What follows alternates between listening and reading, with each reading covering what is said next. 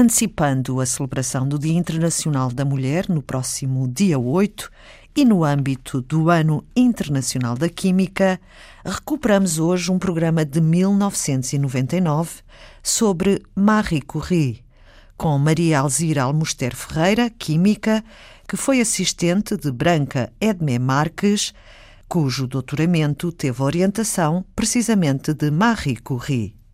Recordamos os trabalhos e os dias de Marie Curie.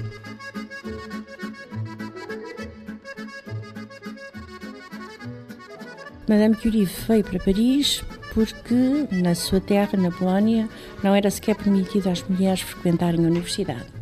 Ela foi para Paris para poder estudar uh, ciência, que era o desejo da sua, da, da sua vida. Por isso, inscreveu-se numa licenciatura em Física, termina essa licenciatura em 1893. Nessa altura, vai à Polónia passar férias e consegue, pela primeira vez, uma pequena bolsa que lhe vai permitir terminar em Paris uma licenciatura em Matemática. No ano seguinte, em 1894, conhece Pierre Curie, numa visita social, mas que a partir de, da qual começaram a discutir assuntos científicos e até que em 1895 casa com Pierre Curie. Dois anos depois, tem a primeira filha.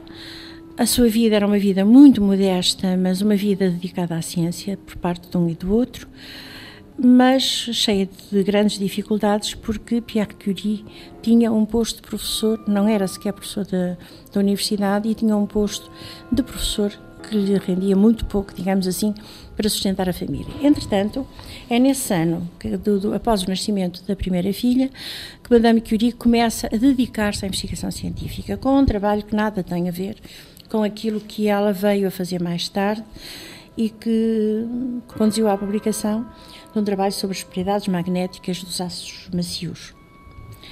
Nessa altura, começa a pensar que o grande desejo que ela tinha era de prosseguir com uma carreira científica em moldes mais clássicos e desejava fazer uma tese ou fazer um doutoramento tão pouco fácil que nem sei de alguma outra senhora que tenha feito doutoramento uh, nessa época e nos anos seguintes mais próximos, porque estava numa época em que a, a cultura considerava que a ciência não era uma carreira apropriada para uma senhora. Isso manteve-se, de resto, até à primeira década do, já do século XX. Logo, foi uma situação completamente inovadora e uma, uma situação que não era habitual de todo. Pierre dava aulas de física na Escola de Física de Paris e, por isso mesmo, foram autorizados a trabalhar numa arrecadação sem quaisquer condições de trabalho, onde a temperatura chegava a atingir os 6 graus no inverno, com umidade, sem bancadas, sem eletricidade. Tudo teve que ser improvisado. Como é que eh, se desenvolveram os trabalhos, então? Marie e Pierre procuraram investigar se outros elementos conhecidos uh, emitiam os mesmos raios urânicos que Henri Becquerel tinha, de, tinha descoberto em relação aos sais de urânio.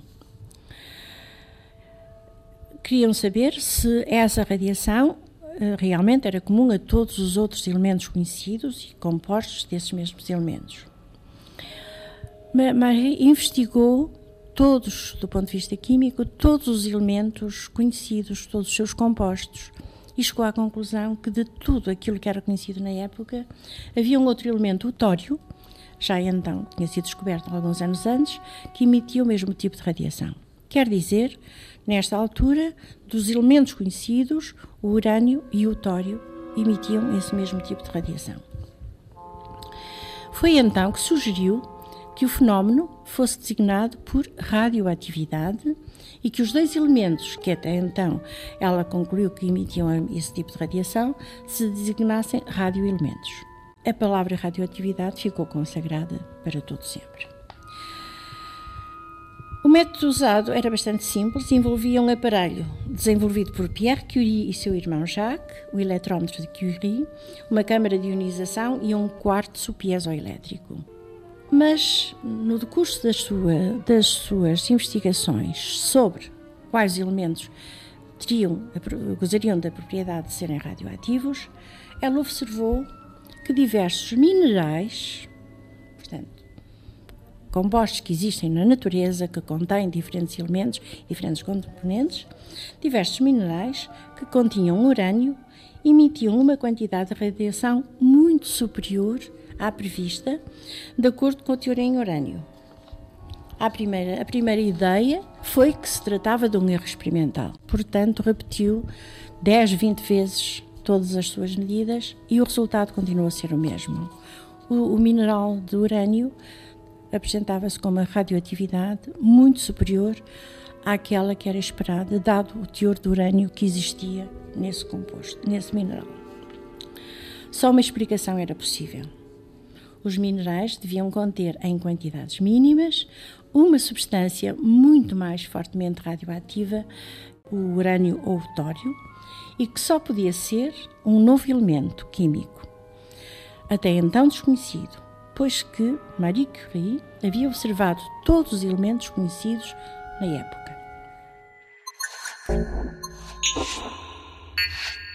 E de investigação em investigação, acabou por concluir que, afinal, a radioatividade excessiva relativamente ao conteúdo urânio que havia inicialmente se dividia por duas frações e não por uma. Conclusão: afinal, deviam estar em presença não de um único elemento, mas de dois novos elementos radioativos. Esta, esta conclusão foi extremamente surpreendente, como é natural, e em julho de 1898, Marie e Pierre Curie publicam uma memória anunciando a existência de um metal ainda não observado com propriedades semelhantes ao bismuto. Se a sua existência for confirmada, propomos que se lhe chame polónio, do nome do país de origem de uma de nós. E em dezembro desse mesmo ano, anunciam a existência de um segundo elemento que designaram por rádio. Marie e Pierre Curie não tinham dúvidas de terem descoberto dois novos radioelementos, mas era necessário que a sua existência fosse reconhecida pela comunidade científica, ou seja, era necessário isolá-los. Até então, tinham conseguido detectá-los por um processo físico, medindo a sua radioatividade pelo tal de dispositivo que se baseava essencialmente num aparelho que tinha sido descoberto por Pierre Curie anteriormente e não tendo nada a ver com, com este assunto. As dificuldades surgiram a todo momento. Do ponto de vista científico, os dois elementos que existiam sobre a, a forma de vestígios, o polónio associado ao bismuto, extraído da peixe blenda, e o rádio associado ao bário, a separação dos novos elementos exigia o tratamento de quantidades de, da ordem das toneladas de minério e tudo faltava.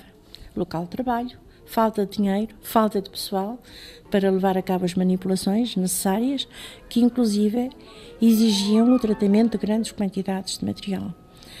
Marie chegou a trabalhar quantidades da ordem dos 20 quilos de minério para se conseguir isolar os tais vestígios era necessário grandes quantidades de, de matéria-prima onde eles existiam. De uma tonelada de resíduos são extraídos cerca de 10 a 20 quilos de sulfato de bário bruto contendo rádio. A atividade destes sulfatos é 30 a 60 vezes superior à do urânio. Os sulfatos são purificados e convertidos em cloretos e na mistura de cloreto e bário, o rádio está presente na proporção de 3 partes em 100 mil.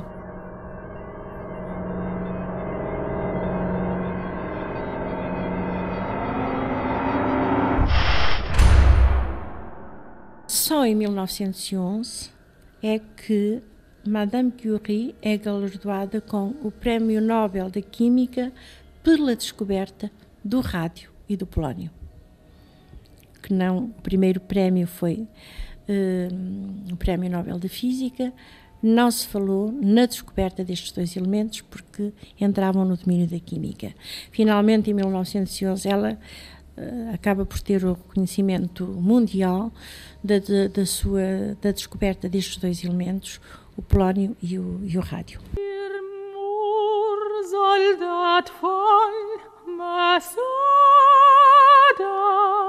Sabe-se que Marie Curie morreu de leucemia, nunca tomou quaisquer tipo de precauções porque era desconhecida. A necessidade dessas precauções era desconhecida. Madame Curie sabia, no entanto, que esta radiação atravessava tudo. A única coisa que era incapaz de, de atravessar eram placas de chumbo com uma determinada grossura. Uh, mas mesmo assim não se conheciam os efeitos nefastos das radiações uh, sobre o corpo humano. Marie Curie, Os Trabalhos e os Dias. Recordação de um programa gravado em 1999 com Maria Alzira Almuster Ferreira. Os cadernos do trabalho de Marie Curie estão armazenados numa caixa de chumbo para impedir a passagem da radiação. Mais 1600 anos terão de passar até que metade do rádio que se encontra nos cadernos se tenha desintegrado. Foi Antena 2 Ciência.